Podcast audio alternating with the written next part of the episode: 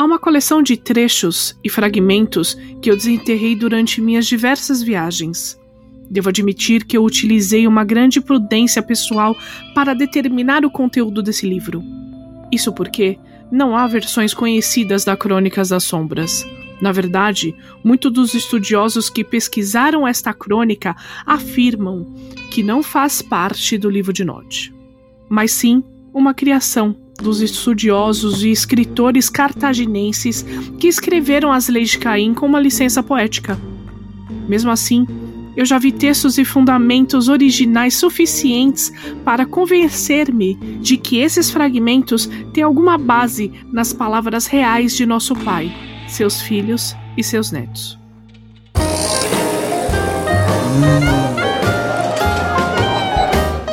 Café com Dungeon.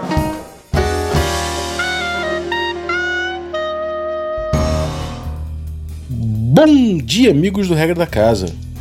Estamos aqui para mais um Café com Dungeon, na sua manhã com muito RPG. Meu nome é Rafael Balbi e hoje eu estou aqui bebendo meu café Ovelha Negra delicioso. E ele tá, bom, cheio aqui. Eu, tô mexendo num potinho de escuridão praticamente. A gente vai falar hoje de novo de World of Darkness com a nossa coluna aqui com o Boi com a Domi, da Dungeon Geek, e falando novamente aqui do livro de Nod, então, bom, se você quiser beber um café delicioso como o meu aqui, mexer no seu potinho de escuridão também, você pode ir lá em ovelhanegracafés.com.br e utilizar o cupom Dungeon Crawl, tudo maiúsculo, que você consegue um abatimento para esse café especial sair ainda mais barato. E se você quiser um cupom especial, picpay.me barra café com dungeon e ajude a gente a expandir o nosso podcast aí assinando o, o rolê. Então, além disso, você, além de ajudar a gente, você recebe conteúdo extra, participa de sorteios dos nossos parceiros e participa de um grupo de Telegram muito maneiro que tem uma galera muito legal trocando ideias sobre diversos RPGs e ideias diferentes. Mas vamos lá. Domi e Boi, bem-vindos! A coluna é de vocês! Boa noite, criatura das trevas. Como é que vocês estão? Espero que vocês estejam bem, né? estejam seguros. E é isso aí. Mais um episódio falando sobre nossa paixão, que é o mundo das trevas. Bom dia, bom dia Brasil, buonasera Itália. Espero que todos estejam bem. E vamos continuar essa crônica gostosa, que é a crônica das sombras e as crônicas dos segredos também. As duas últimas partes do livro de Nod. Eu acho que essa é a parte mais complexa, né? Tanto para Camarilla quanto Sabá, porque alguns acreditam que isso não basta, isso são palavras só de anciões querendo controlar a massa da Camarilla.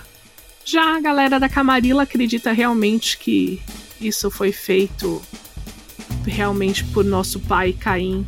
É. Vamos ver, né? Vamos lá, então vamos lá. Vamos começar o Café com Cursed, episódio 2. Simbora. No episódio passado, a gente falou sobre a crônica de Caim, que são os primeiros passos né, do, do pai das trevas, o primeiro dos vampiros, é, é, que ele deixou, né? O que, que ele fez e tudo mais, como ele aprendeu, né? A viver com a sua nova não vida, né? Com a, a vida de um amaldiçoado, né? Uhum. E aí a gente chega na Crônica das Sombras, que são fragmentos de informações, de textos, né? Que, que podem ser interpretados como uma palavra que Caim deixou, ou fragmentos de um livro maior. Sobre tá? a progenie, vamos começar com as leis que Caim deixou, que nós utilizamos até hoje na Camarilla, né? É, a primeira coisa que Caim falou é o seguinte, galera, a partir de agora, você não vai fazer uma cria sem a minha permissão. Lembrando que naquela época a galera estava se sentindo sozinha, então eles começaram a abraçar a torta direito. É, é muito importante para visualizar este momento, você tentar pensar naqueles filmes bíblicos, sabe? Aquela, aquelas cidades que eram quase tribais, né? A galera tinha é, é, é ferramentas de bronze, armas de bronze e tudo mais. Então, é, é, se você tiver na sua cabeça essa estética, fica mais é, é correto no sentido de. daquela acuidade histórica, sabe? Entre muitas aspas, né? Porque, enfim, é um negócio bíblico, para você imaginar quando que Caim está falando, né? Quando esses textos é, é, eles têm esse momento, né, como base. Então é, é, é eram coleções de tribos e cidades é, emergentes, né? Que, que viviam né, sob o domínio dos vampiros. É importante dizer também que eu acho que Caim ele quis frear os filhos dele. Porque assim, a galera começou a querer abraçar e a querer abraçar. Nós estamos falando num tempo que a galera tinha disciplina 9, disciplina 8, são coisas monstruosas perto de humanos. Então eles começaram a ser adorados como os deuses. Aquilo virou uma loucura. Era, era pouca geração longe de Caim. Era muito pouco, Balbi. Porque assim, se a gente tirar que Caim ele era o senhor de tudo isso, ele criou as disciplinas, então provavelmente ele tinha 10 de rapidez, 10 de fortitude, ou alguma coisa desse nível. Olha só, olha só, olha só. Neste ponto, eu digo mais. Na verdade, ele não tinha 10 de disciplina, ele tinha mais. Porque quem tem 10 são os antediluvianos. Ele é a primeira geração vai imaginar o tipo de poder que o estrondo que era, Exatamente. né? Exatamente. E, e, gente, olha só. Olha só que bacana quando a, a, amarração, né? A amarra que a White Wolf faz, que os, que os autores fizeram. Se você imaginar o nível de poder dessa galera, você consegue puxar dali todo, todo o desenvolvimento da história da humanidade.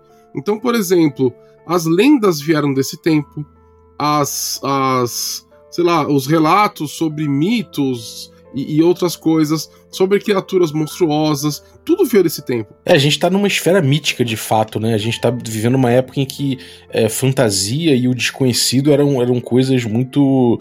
que se relacionavam muito, né? Então é normal num mapa você tá lá que aqui há gigantes ou aqui há dragões. É tipo, é simplesmente um lugar que você não conhece, mas aí a tua imaginação preenche, né? Então é, Exatamente. é, é uma esfera mítica de conhecimento, né? Não, Essa... com certeza. Era tudo, aqui, tudo envolvido, né? Naquela época, naquela, eh, naquela região. Então nós estamos falando de vampiros extremamente poderosos, muito poderosos, é, que estava tentando dominar uma massa e eles eram considerados deuses. Caim tinha um apreço aos filhos de Sete. E quando nós estamos falando dos filhos de Sete, não dos setitas, tá? Mas Sete, o filho de Adão e Eva, que era irmão de Caim. Que ele veio de depois de, Caim e Abel. Então ele tinha um apreço àquelas pessoas, porque aquelas pessoas receberam ele muito bem, não trataram ele como um demônio ou com alguma criatura do mal, não trataram ele como rei, ele tinha um apreço. Vendo que os seus filhos estavam fazendo uma dizimação, eles falaram: opa, não, calma aí. A partir de agora, para você abraçar um amiguinho, você precisa me avisar. que nós temos isso no dia de hoje a única pessoa que pode fazer uma cria é quando o príncipe permite. Se você está numa cidade, digamos, estamos em São Paulo. Temos um príncipe de São Paulo, o nome do príncipe de São Paulo vai ser Frederick, que é o da nossa cidade, por exemplo. Você só pode fazer uma cria com a permissão do príncipe. O porquê isso funciona? Para controlar a massa. Uhum. Tá? Então foi essa a primeira coisa que Caim fez. Falou, galera, não vamos fazer isso mais. É, e ele, e ele também aponta, logo depois no texto, falando. Ele dá um motivo para fazer isso, né? Além dele acreditar na, na convivência harmoniosa com os filhos de Sete, é, ele fala que existe a profecia de Uriel, que diz que os filhos matarão os pais, né? E matarão, que é, que é a questão daquela essência vampírica em, em, em, você lutar contra os seus pares. Então, ele avisa isso. E ele fala: além, né? Além de vocês terem que viver, né? É, é, é, em harmonia, porque ele tem um, uma, uma, relação com os filhos de Sete, você. Vocês são amaldiçoados. Uhum. E os seus filhos vão destruir vocês. Porque um arcanjo, Uriel, o arcanjo da morte, desceu e colocou essa maldição sobre os, os Caim e seus descendentes. Então, é, é, existe um embasamento que, que ele usou, né?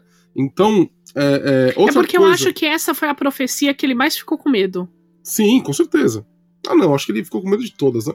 é, porque, é, é porque quando Uriel chega, Caim, ele fala, fudeu, né? A, a, a, a, os outros ele tava meio que, ah, beleza, vou ficar sem a luz do sol, tudo bem. Ah, o fogo, ok. Vou comer só cinza e beber sangue, ah, tá é, ok também, né? Esse anjo da morte e falar, fudeu. É, isso aí é uma coisa que não é estranha a Bíblia, inclusive, né? Que é a própria história de Jesus, né? De que, porra, ele, é, na, naquela época ali você teve um, um massacre de crianças porque se previu que o, que o rei ia perder o poder por, um, por, um, por, um, uma criança que estava nascendo naquele momento, né?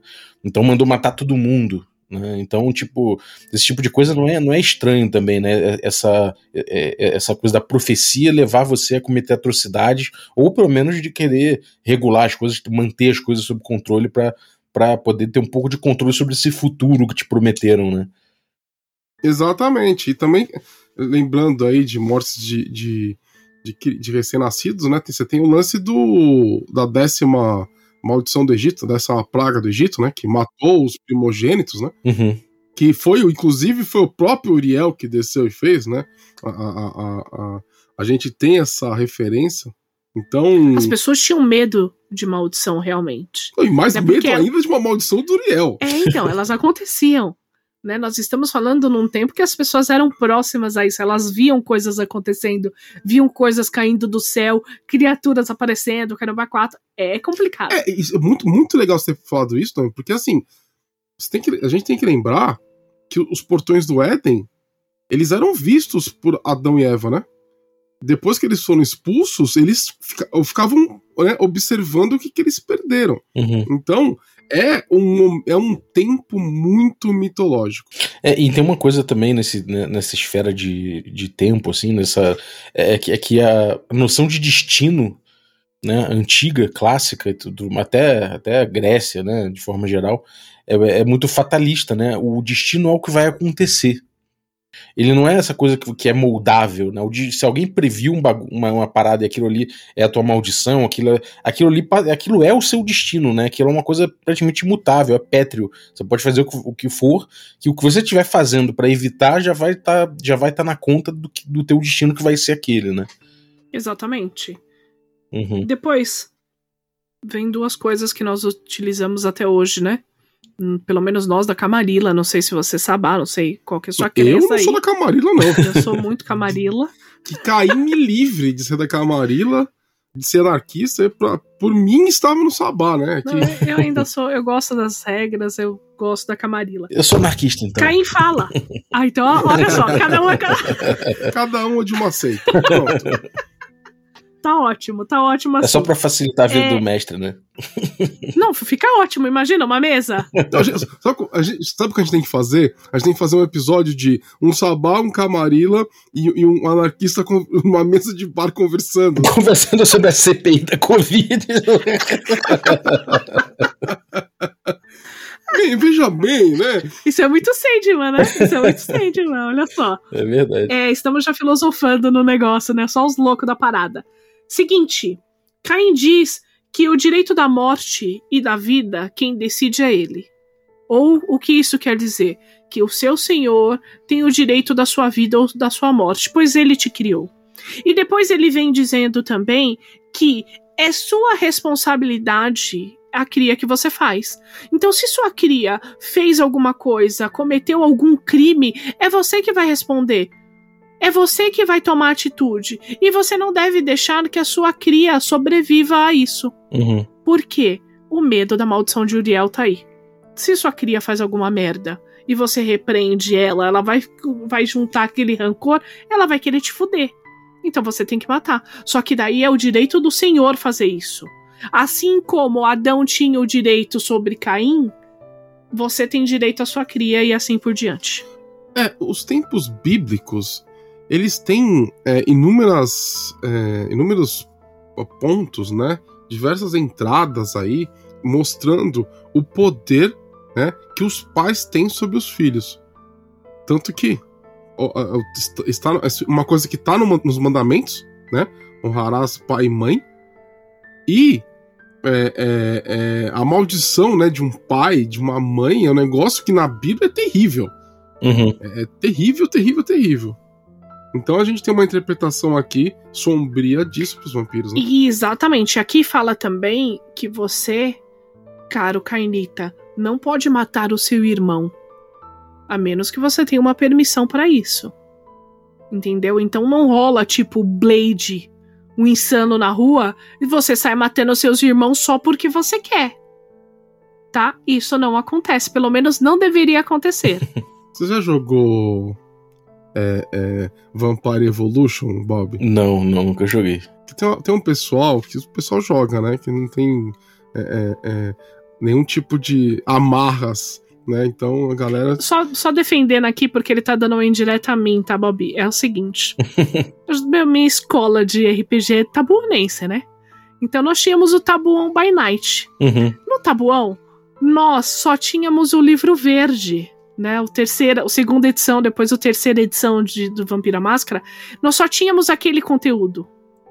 Somamos aquilo com as referências vampirescas que chegou no tabuão.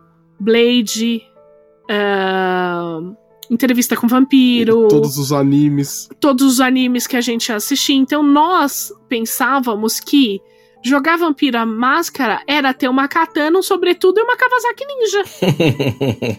Você entendeu? E Sim. nós jogávamos assim, Vampiro Evolution, né? Só que daí, depois com o tempo, lendo outros livros, a gente percebe que o vampiro não era assim. Mas eu tenho grande saudade de jogar Tá Bom by Night, né? Eram épocas incríveis. Só que você não pode fazer isso. Você não pode matar o seu amiguinho só porque você quer. tá? Pelo menos não na Camarilla, né? Eu não sei é como é de Sabá. De acordo com as leis do Pai Sombrio. Tá? Então, é, é, é ele falando nesse momento. Uhum. Tá? Outra parte interessante também é que ele vira e fala: você não deve abraçar alguém que não merece. Querendo ou não, Caim achava que aquilo era uma dádiva. Então você não deve abraçar qualquer um, por qualquer coisa. Você não deve focar nessas pessoas, porque você não pode esquecer que aquela pessoa vai ser o seu irmão. Fazendo isso, você abraçando uma pessoa, você traz para a família. Uhum. Então você não deve abraçar qualquer um. Aqui ele fala também que você não pode abraçar ninguém como punição. E aí a gente vê algo que ele disse. Que a hipocrisia, né? É, que ele supostamente disse que, por exemplo, tem clãs que fazem isso até hoje, como o clã Nosferatu, que abraça pessoas bonitas como uma punição, e, e, e, e por aí vai. Né? Aqui e... também tem a controvérsia, né? Porque ele fala que você não pode abraçar doentes loucos, só que os malcavianos eles fazem muito isso. Uhum. É, a, a, a, ideia que, que eu acredito que esse texto passa é que Caim ele tinha um plano, né? Ele tinha um plano e ele gostaria que a sociedade cainita ele, ela fosse ela fosse é, é, é, tivesse fosse uma utopia.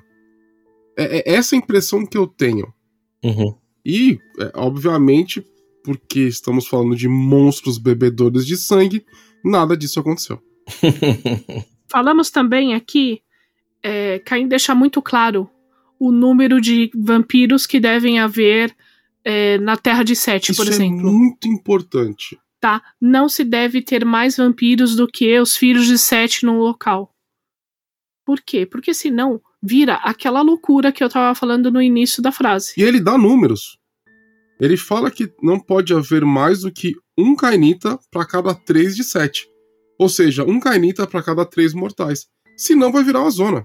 Uhum. Isso já é um número bem expressivo, né? 3 para 1 já é, já é muito, assim. eu lembro que, sei lá, São Paulo, não lembro qual era o cálculo, mas eles, eles citavam algo do tipo um, um Kainita a cada 100 mil habitantes, não era isso?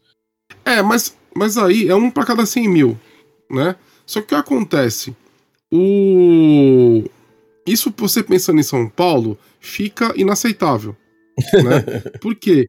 É, é muito vampiro. É muito vampiro, né? É, é, é muito vampiro mesmo. Então, eu vejo, eu, eu tento, eu torno mais raro né, do que isso, uhum. porque o que eu penso é que a cidade modelo que eles utilizaram para chegar nesse número era muito menor. Uhum. É, faz muito sentido. Né? Os, os, autores iniciais, muito, muito menor. A gente tá falando aqui de São Paulo de quanto? Tem. São 13 milhões, quase lá, 12 milhões. É, não mais. Acho que são 25 milhões de habitantes que tem na cidade de São Paulo. Na grande São ah, Paulo. Tá. É, é, um, é um negócio que não dá. Nossa, seria vampiro a dar com é, pau. É, vampiro é, seria demais, né, cara? Nossa senhora, dá pra encher é, vários maracanãs de vampiro, né? A convenção.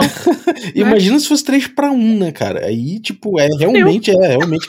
É, é, bizarro pensar 3 pra 1, assim, realmente ele Porque foi inocente. Daí, o que, que você inocente. pensa? É, você pensa 3 pra 1, acabou. O mundo vai ser dominado por vampiro. É. É isso. É vampiro na, na presidência, no Senado, em tudo, em tudo. É show de vampiro. Acabou. é Acabou. Vira uma utopia maluca mesmo, né? Sim. Não, não dá. Não, não sem, sem sentido, né? Mas a gente tá falando, né, de tempos que a mortalidade era gigantesca, né? É outro, outro momento. Verdade. Exatamente. Daí aqui também ele fala que uh, você deve aprender as coisas com, com seu senhor. Então, quando você faz uma cria, você vai ser responsável por aquele, aquele vampiro. Você tem que ensinar sobre as leis, os costumes, as tradições, tudo bonitinho, certo? Aqui ele fala também sobre três coisas que você não pode abraçar. Primeiro, você não pode abraçar uma besta da lua, que é um lobisomem, senão ele vai virar uma abominação. E são extremamente proibidos. Uhum. Abominação, para quem não sabe, é quando um vampiro idiota vai e abraça um garu. ele vira um garu vampiro. Uhum. Que nós chamamos de abominação. É uma criatura é um extremamente poderosa.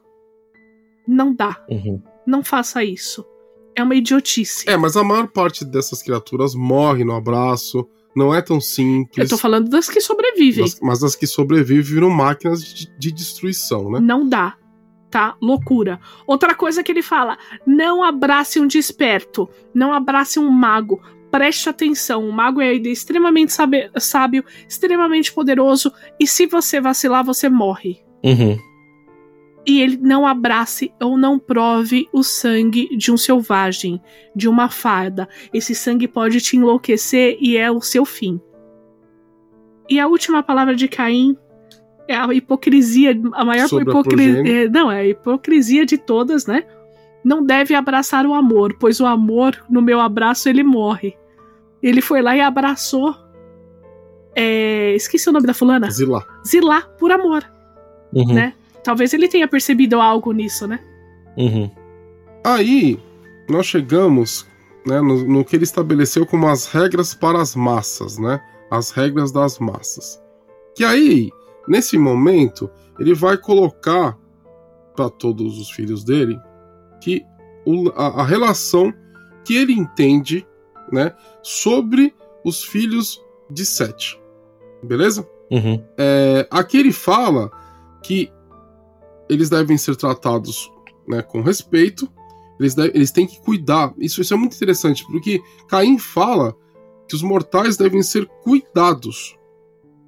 Aqui ele fala também que os mais honrados, né, os mais os, os, os mortais mais especiais, eles se tornarão os servos, né, como se fossem servos especiais que são os carniçais, né? E que são os carniçais que vão proteger o povo vampírico, né, o povo vampiro, contra o sol, contra é, é, é, é, é cuidando das casas, e, e tudo mais. Então, é, e ele deixa muito claro também no final desse trecho de que isso, você cuidar dos filhos de Sete, dos mortais, você tornar eles seus servos carniçais, não quer dizer que, você, que os cainitas devam ser considerados deuses para os mortais. Que é uma coisa que muito cainita fez. Uhum. Isso é um ponto muito interessante, porque em diversas vezes de vampiro eu vejo vampiros maltratando os seus ghouls, os seus carniçais, certo? É... E isso, querendo ou não, dá um plot lindo. Porque por mais que você enlace todos os seus carniçais, uma hora você vai vacilar, certo? E querendo ou não, é aquele mortal que sabe onde você dorme, É aquele imortal que controla suas finanças. É aquele imortal que ele cuida da sua casa. Uhum. Pra rolar uma rebelião e você não acordar ou você acordar pegando fogo, se fosse na minha mesa seria três turnos. Exatamente.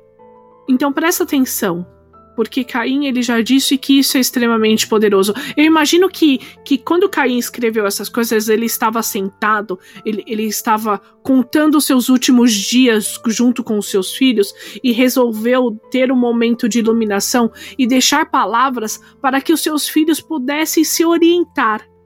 Porque são é quase, quase um manual de instrução vampírico olha, isso você não deve fazer, isso você não deve fazer, presta atenção nisso. E essa, essa parte dos carniçais é uma coisa que quase todo mundo ignora. Todo mundo É gosta de tratar um mortal como lixo, como, como, como servo, como qualquer coisa. Inclusive tem aquele, aquele livro Goals Fatal Addiction, que eu fiz até um review aqui no Café com Dungeon, que ele trata com profundidade o assunto dos carniçais, né? De como, pô, eles podem morder de volta, né? Sim, Não, exatamente. Esse, esse livro é magnífico. É um livro que qualquer pessoa que queira entender com mais profundidade o, o, o, o universo né, de um vampiro, ele precisa ler isso daí. Porque no final dessa parte, ele, ele fala uma coisa que muita gente não se, se atenta, que é o quê? Quando você lê a, a, a, o antecedente da sua ficha que é relacionado com os carniçais, ele chama de. Carniçais não, desculpa, que é relacionado com os mortais, ele chama de rebanho. Uhum. O rebanho, quando você compra na sua ficha, você tem acesso a um grupo de mortais que você pode se alimentar. E aqui ele fala: seja um pastor que guia o seu rebanho. Ele está falando exatamente sobre essa relação. Sim, que é, é é fácil profundo. cair no abuso, né, cara, nessa relação dos carniçais. E aí é isso, né? Se você, se você deixa de ser esse cara que, que tá com eles, eles se voltam contra você fácil, né, cara? É, e foi assim que nasceu a primeira Inquisição, assim que saiu a segunda Inquisição do V5, né? Foram é, é, efeitos colaterais do distrato, né? Do, do- dos cainitas em relação aos mortais. E é Uhum. assim que nascem várias informações para outras seitas que vazam coisas. Por quê? Do jeito que você trata o seu carniçal. Então, Dá pra olha. bolar só uma história Exatamente. em cima disso. Então, olha como o Caim foi visionário. Ele já tinha avisado tudo o que ia acontecer. Existe alguma coisa é, é, naquela, naquela tradição, naquela, e naquele idealismo dos Bruhá que se refere muito a isso? O quanto que isso exatamente pauta esse idealismo Bruhá? É que os Bruhás eles queriam viver o que eles viveram, o que eles não viveram, o que eles idealizaram na primeira cidade, Uhum. ou na segunda, desculpa, onde os mortais eles podiam conviver normalmente com os vampiros e tava tudo bonito e tava tudo perfeito, né? Sim. É exatamente isso, né? Esse, esse idealismo Bruhá que fez com que Cartago fosse fundado, né? E é exatamente tentando remontar né, essas, essa, esse, essas palavras né, de Caim, em que você tinha uma convivência harmoniosa com os mortais. Talvez até pudesse ser um lance que funcionaria se não tivesse os Baales envolvidos. Se Troll não tivesse é, se deixado levar pelaquela situação, se os infernalistas não tivessem se infiltrado tão bem, talvez Cartago podia é, é, funcionar. Não sabemos, Uhum. né? Eles quiseram fa- fazer uma, uma terra santa lá pra eles, fechadinho, onde todo mundo fosse tratado por igual. É, só que eles não contavam com os infernalistas. Uhum. É isso, Uhum. né? É que, na verdade, a gente fala de Cartago, a gente pensa que é uma cidade só, né? Mas era um reino, né? Cartago, para vocês terem uma ideia, ia da, da península onde ficava a, a capital, né? De, de a cidade de Cartago, e ia até a, a, o Marrocos. Então, tudo aquilo era propriedade, né? Era o, o território de Cartago. Mas daí eu, eu acho que Cartago já começou errado. Porque ele, Cartago ele já começa com a maldição de Uriel ali, que foi quando o Troll vai fumir no mestre dela. Então, e daí ela sai pra poder fundar aquilo ali. Entendeu? Já começa o negócio errado. Sim. Não tem como dar certo. Não, mas Troy mata, supostamente mata o antediluviano na segunda cidade. Mas você não acredita que ela realmente matou? Eu acredito. Entendeu? Mas lembrando que o cara tinha potência 10. O cara tinha é, é, Temporis 10. Como que o cara não previu isso? Mas eu acho que isso é outro rolê. É, isso é outro rolê sinistro, cara. Isso aí é ou, outro, outros episódios para outras é histórias. É uma treta, é uma treta por si só. É treta é, é, é, muito profundo, né? O, o, o, Mundo das Trevas tem uma história muito vasta, né? E a gente vai tocar em todos esses pontos no devido momento. Uhum. Com certeza. E agora Caim começa a falar sobre os outros. As, o que, que eles têm que fazer com as outras criaturas. O que, que os cainitas devem fazer ao se deparar com elas. Só que daí é uma coisa interessante, porque em nenhum momento do livro de Nod, tirando Lilith, que era uma maga, nós não vimos Caim se encontrando com fada, com lobisomem, com espírito, não vimos. Uhum. Então, nessas sumidas de Caim, que ninguém sabe porque ele não relatou, ele pode ter encontrado criaturas fantásticas. Por isso que ele deixa esses ensinamentos. Só que ele não relatou para ninguém isso. É, ou faltam partes do livro, né? Que ele ou é, o livro de Nod tem que ser, teria que ser muito maior, né, e essas partes estão perdidas aí pela história. Uhum. Não sabemos. Para mim, estão perdidas. Eu acho que ele não relatou. para mim, pelo menos, eu acho que ele quis deixar só para ele. Porque tem um determinado momento nesse livro, já que nós estamos falando de, de criaturas, que Caim ele dá detalhe da cidade dos mortos, ele dá detalhe de Estígia, do rio. Como que ele viu aquilo? Como que ele sabe que o espírito do irmão dele tá preso lá? É, praticamente ele criou primeiro, a primeira aparição, né? Matando Abel, né? Então, mas ele, ele dá detalhes da cidade como se ele tivesse ido até lá. É, bom, isso é, uma, é outra treta. é outra treta. Né? É outra treta, temos muitas tretas. O primeiro, então, o primeiro alerta que Caim dá é para você evitar, né, se envolver com os parentes da serpente. E quando a gente está falando sobre os parentes da serpente, estamos falando sobre demônios. Então, ele fala para você evitar. Além disso, e ele chama é, é, é, o que são os filhos daquele abaixo, né? É, e ele também fala sobre os filhos daquele acima, né? Então ele começa falando sobre evita os anjos, cuidado com os anjos. Depois ele fala cuidado com os demônios e, e, e siga a sua vida, tá? É, é, basicamente isso. Então cuidado com os anjos, cuidado com os demônios. Esse, esse é o primeiro alerta de Caim. Depois ele fala sobre aqueles que servem, que a gente já falou aqui. Né? Caim entendia que os filhos de Sete, os mortais, eles deveriam ser tratados com respeito porque eles são os olhos dos cainitas durante o dia. Uhum. Tá? Resumindo, é isso. Então você precisa deles. O recado aqui é muito importante. Eu já vi muita gente em mesa se ferrando por causa disso. Porque a pessoa pega todos os pontos da ficha e compra em disciplina.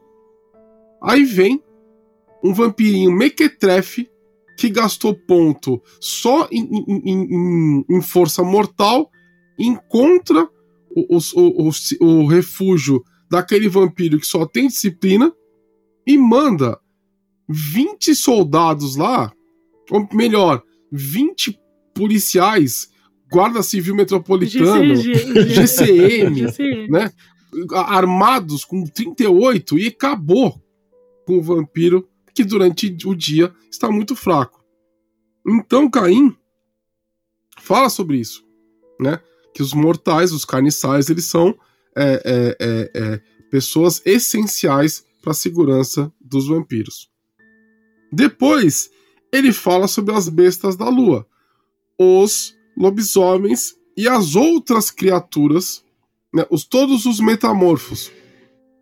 Aí alguém vai me dizer assim: ah, mas tem metamorfo que não é filho da lua. Sim, pode ser. Mas a gente tá falando aqui no sentido genérico. Uhum. Tá?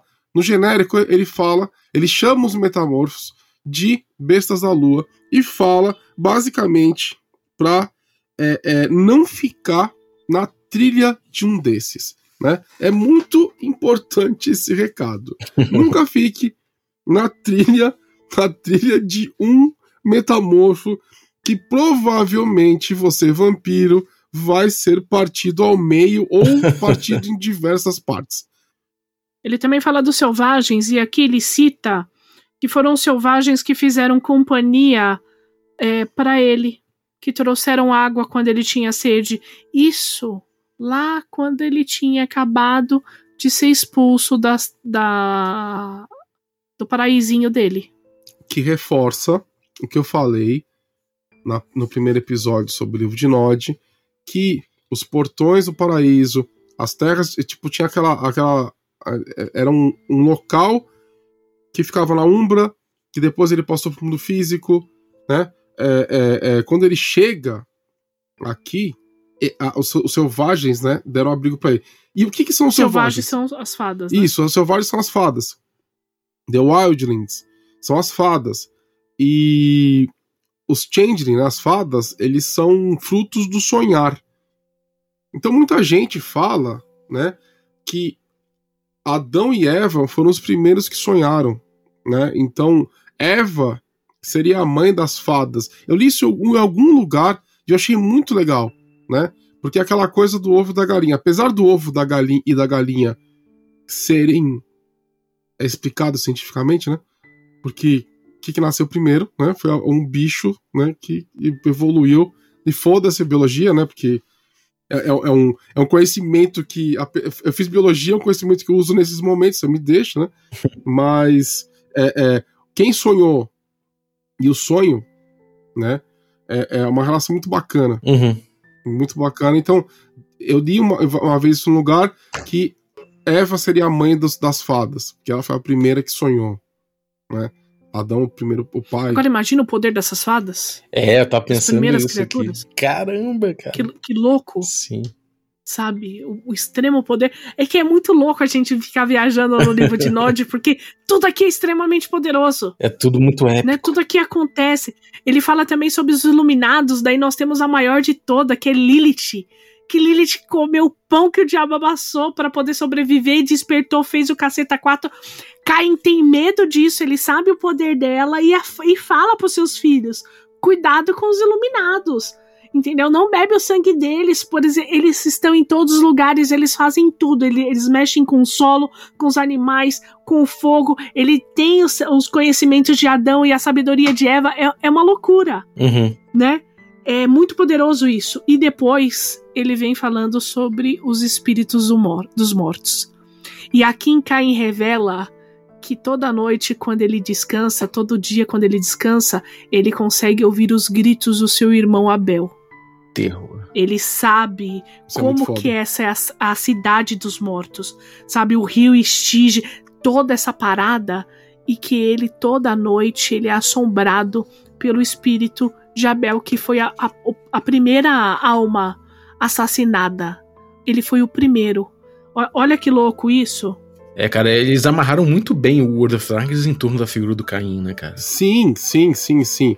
A, a, a, a, eu tenho uma questão, né, que eu, que eu fico pensando sobre isso, que assim, eles amarraram muito bem em torno da figura de Caim, sim, só que eles deveriam também ter amarrado em outras figuras não tem uma, um negócio muito tão complexo assim com relação a Eva, a Adão.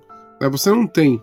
E outras figuras bíblicas. Os próprios Néfilins, né? né? Os próprios Néfilins, Noé. Uhum. A gente tá falando de um. Alienígenas do passado agora, né? então, alienígenas, não tô brincando. É, a gente tá falando sobre o dilúvio. Né? A gente fala muito sobre o dilúvio ao falar sobre Vampiro a Máscara, né? por conta dos antediluvianos e da fase que existia antes e depois, né? E a gente não fala muito sobre Noé. Nós não falamos também sobre o verdadeiro motivo, talvez, pelo dilúvio, né? Porque, segundo os, a teoria dos alienígenas do passado, o dilúvio ele veio para dizimar os Néfilins, que foram os filhos dos anjos com os humanos. Uhum. Os anjos desceram, começaram a copular loucamente com humanos e criaram os gigantes, os seres extremamente poderosos, que nós chamamos de Nephilim. Isso poderia estar aqui, super caberia. Então, mas tem Nephilim na Bíblia. Não, tem, não tô falando no, no Davi World Golias. Davi Golias e outros, né? A gente Uhum. fala sobre. é, é, tem, acho que na Bíblia em si só tem um e tem menção de outra- alguma outra coisa. Né? Mas em alguns outros textos sagrados ou apócrifos se fala sobre esses gigantes. Né? É, isso é uma parada, isso é uma parada muito doida. Isso é, isso é realmente um. É, é uma. É essa arqueologia do, do impossível, né? Essa coisa do. Ah, então ach- achamos aqui um, uma ossada de um gigante. Se você põe na internet, você vai encontrar algumas coisas re- relativas a isso, né? Da galera pirando em cima de, de ossada, uns bagulho assim. Balbi, se eu pudesse, eu ficava 12 horas falando sobre isso. Porque assim. é, é, dentre minhas paixões, né? Uma dessas é. é- é- é- é- são essas. Esses. Os alienígenas. É que do não são os passado. alienígenas do passado. Os antigos pô. astronautas. Os né? antigos astronautas. Eu gosto muito dessas. Dessa, é, tem a criptozoologia, né? Sim. Tem essa. Essa. Essa arqueologia de civilizações perdidas. Eu sou apaixonado por isso. Agora vamos entrar na parte que eu acho que essa eu vou ter que achar estranho junto com vocês, né? Ele deixa os mandamentos de membros, que são os mandamentos que a, Ma- que a Camarilla prega. Né? Eu acho que aqui é onde. Não é só a Camarilla. Não, não é só a Camarilla, mas é muito da Camarilla. Que é o que? Ah, você não deve matar o seu senhor e beber o sangue dele. A, a famosa Diablerie, certo? É... Honrarás a casa dos outros. Oi, pode falar. Lembrando que essa parte aqui dos mandamentos, ela é. Muitos consideram isso como algo que foi inserido dentro do texto, tá? Então as pessoas elas entendem que isso daqui é mais uma manipulação dos anciões da Camarilla. Sim, porque Algumas pessoas. é alguns muito vampiros. sugestivo, né? Ah, você não pode matar o seu senhor e beber do sangue dele, certo? O mais antigo de vocês vai ser o vosso pai. Honrar a casa dos outros, honrará o domínio dos outros, não se deve revelar como deuses para os filhos de Sete. Não, mas isso ele falou já antes. Não, sim, ele já falou antes. Ah, honrai sempre o vosso Senhor. Você tem que ensinar os seus filhos os nossos costumes. Não abraçais o amor. Ah, não abraçar. Daí é aquela, aquele lance todo, né? De novo, ah, não beba do sangue das bestas da lua, dos selvagens, dos loucos, dos doentes e dos bêbados. Não sei por que, que os bêbados entraram, entrou nesse negócio, né? Mas beleza, não se alimentais dos bêbados. Deus protege os bêbados. Exato. Então você não pode abraçar eles. protegei sempre aqueles que te servem. E é isso, sabe? Ai, não esqueçais jamais que Caim é o seu pai, Mas, seu senhor, Peraí, salvador. Peraí, peraí. Sabe? Muitas dessas coisas já foram ditas antes.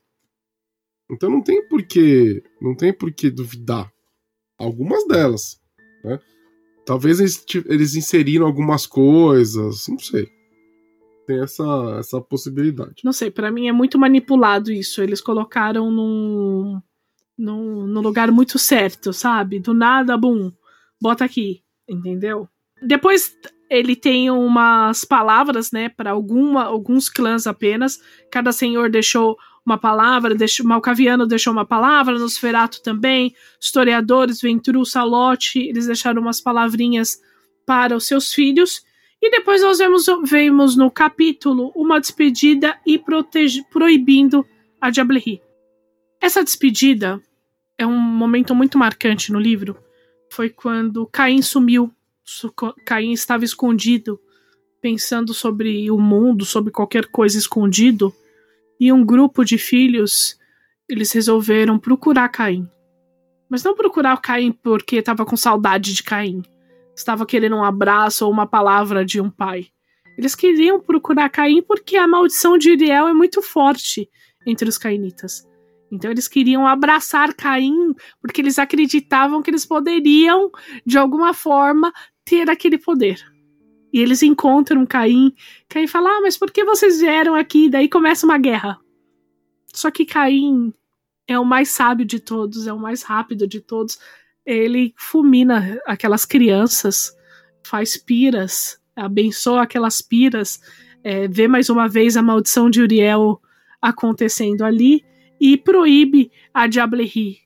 Fazendo com que a Diablerie vire um crime, que você não pode ver o seu, seu senhor, o seu irmão com outros olhos, que você tem que entender que aqueles são seus irmãos, são seus pais, não são a fonte de um poder. É, para quem está escutando e não sabe o que é uma Diablerie, é quando um vampiro é, é, toma o sangue de outro vampiro a ponto a, e, absorve tanto o, o sangue quanto a alma, parte da essência daquele vampiro.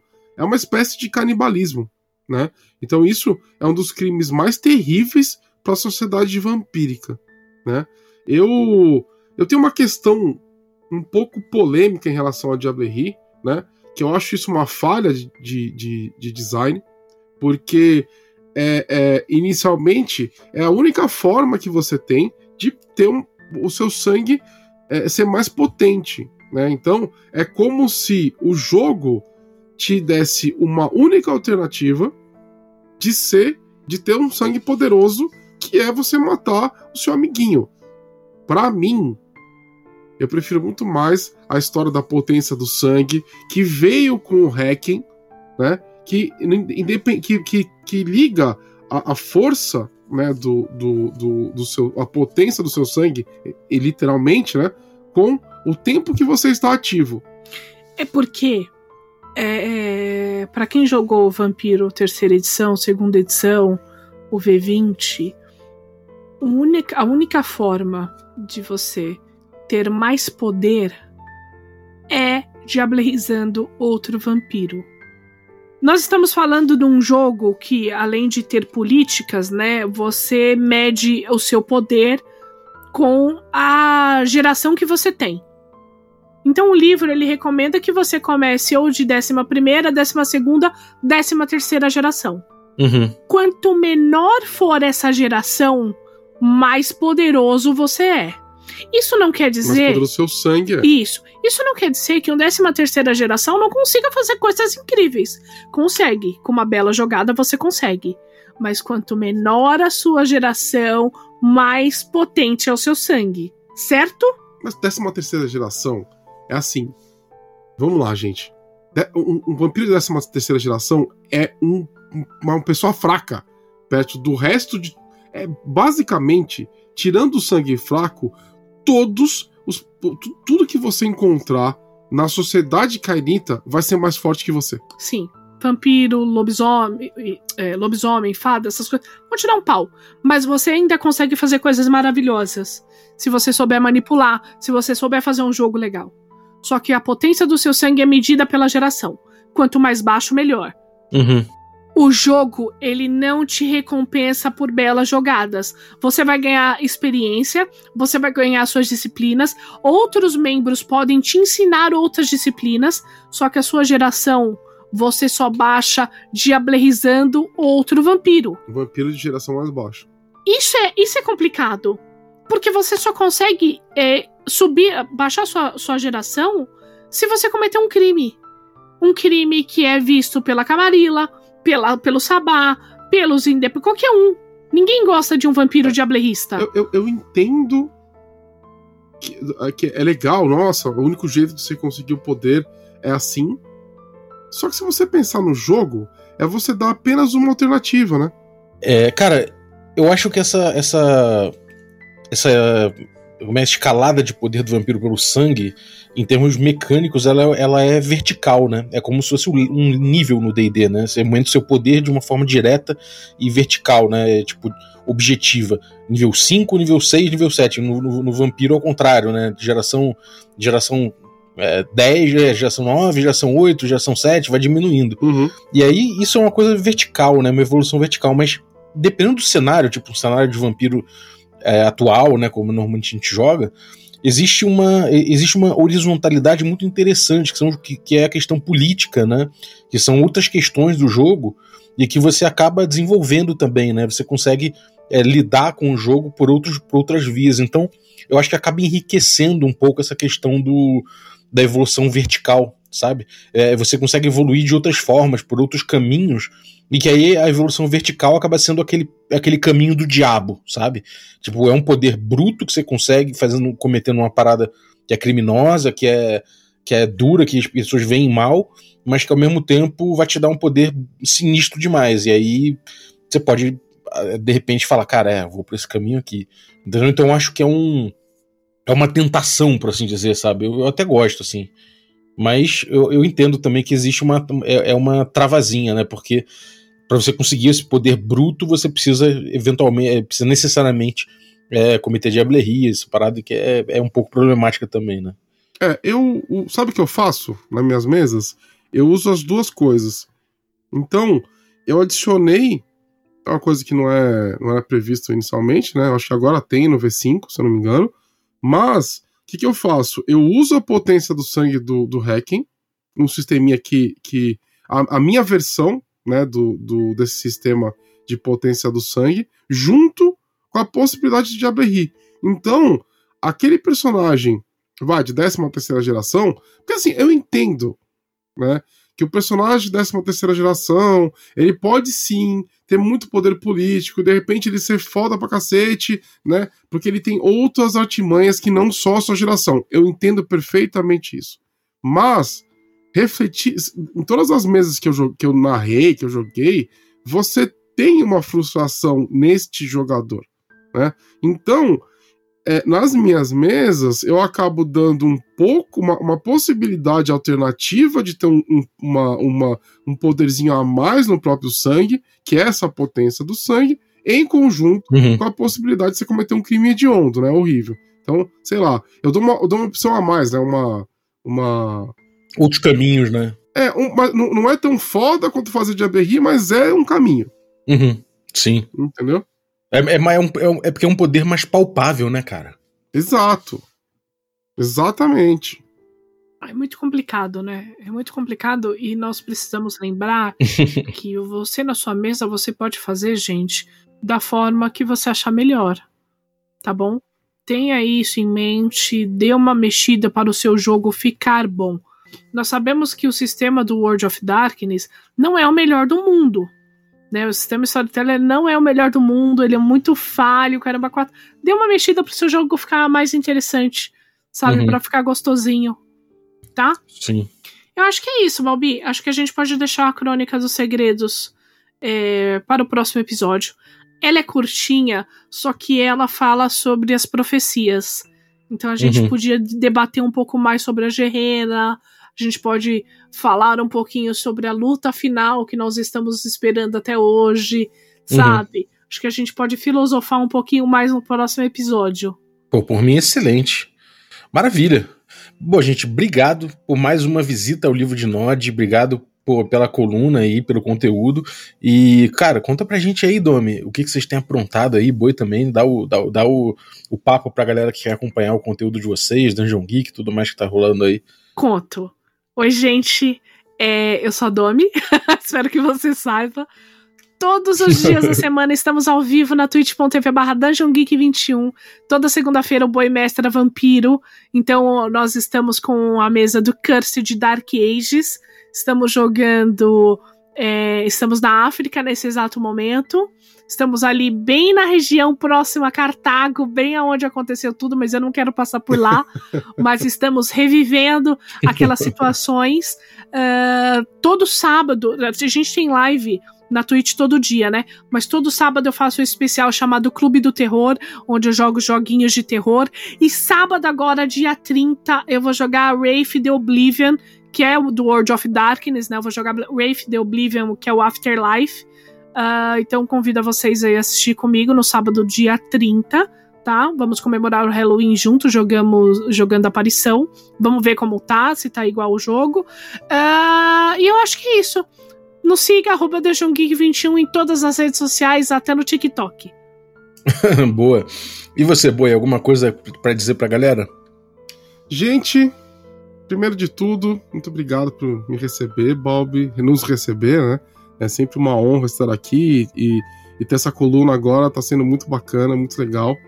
De falar de uma coisa que a gente gosta tanto em um lugar que a gente sempre é muito bem recebido. Né? Me sinto em casa aqui no Café com Danjo, no Café com Cursed e no Regra da Casa. Sempre foi assim.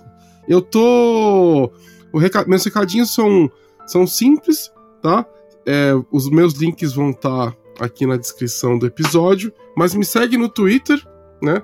O Azex me fez trocar o meu, o meu Twitter, então agora é bovinosmaximus, porque eles, não, eles sempre não lembravam do autor Emilia Loureiro, né? Então eles pediram para trocar e eu coloquei Bovinos Maximus no Twitter. Eu sou um dos autores do, do Pact of Dragons, que é um cenário que nós estamos desenvolvendo para o D&D quinta edição. Eu, Azecos, Beholder e Gruntar. Então, é uma galerinha bem bacana fazendo isso, um cenário totalmente brazuca, tá? E, gente, eu tenho um livro na Amazon chamado Devorador de Estrelas, então seria uma honra ter você como minha leitora, como meu leitor. Dá uma olhada ali, os, os links vão estar todos aqui na descrição. E eu acho que é isso, seu Bob. Eu acho que é isso. É isso, pô, maravilha. Então, fechando mais, mais, mais um Café com Cursed, muito obrigado, gente. Valeu também você que ficou ouvindo a gente até agora. Muito obrigado pela tua audiência. E muito obrigado ao galera que assina o Café com Dungeon e torna possível essa aventura. Se você quiser também se tornar um assinante, picpay.me barra Café com Dungeon. A partir de 5 reais você ajuda muito esse podcast. Então, vou agradecer aí especificamente, né, o Erli Cristiano Saravi de Oliveira. Muito obrigado, ele que tem o Mestres do Cast aí, um outro podcast muito legal de RPG. Valeu pelo teu apoio, cara. Valeu também os assinantes Café com Creme, e aí dentre eles eu vou agradecer o William Elencar, do Crypto RPG. Muito obrigado pelo teu apoio, Willy. E agradecer também aos nossos assinantes Café Gourmet.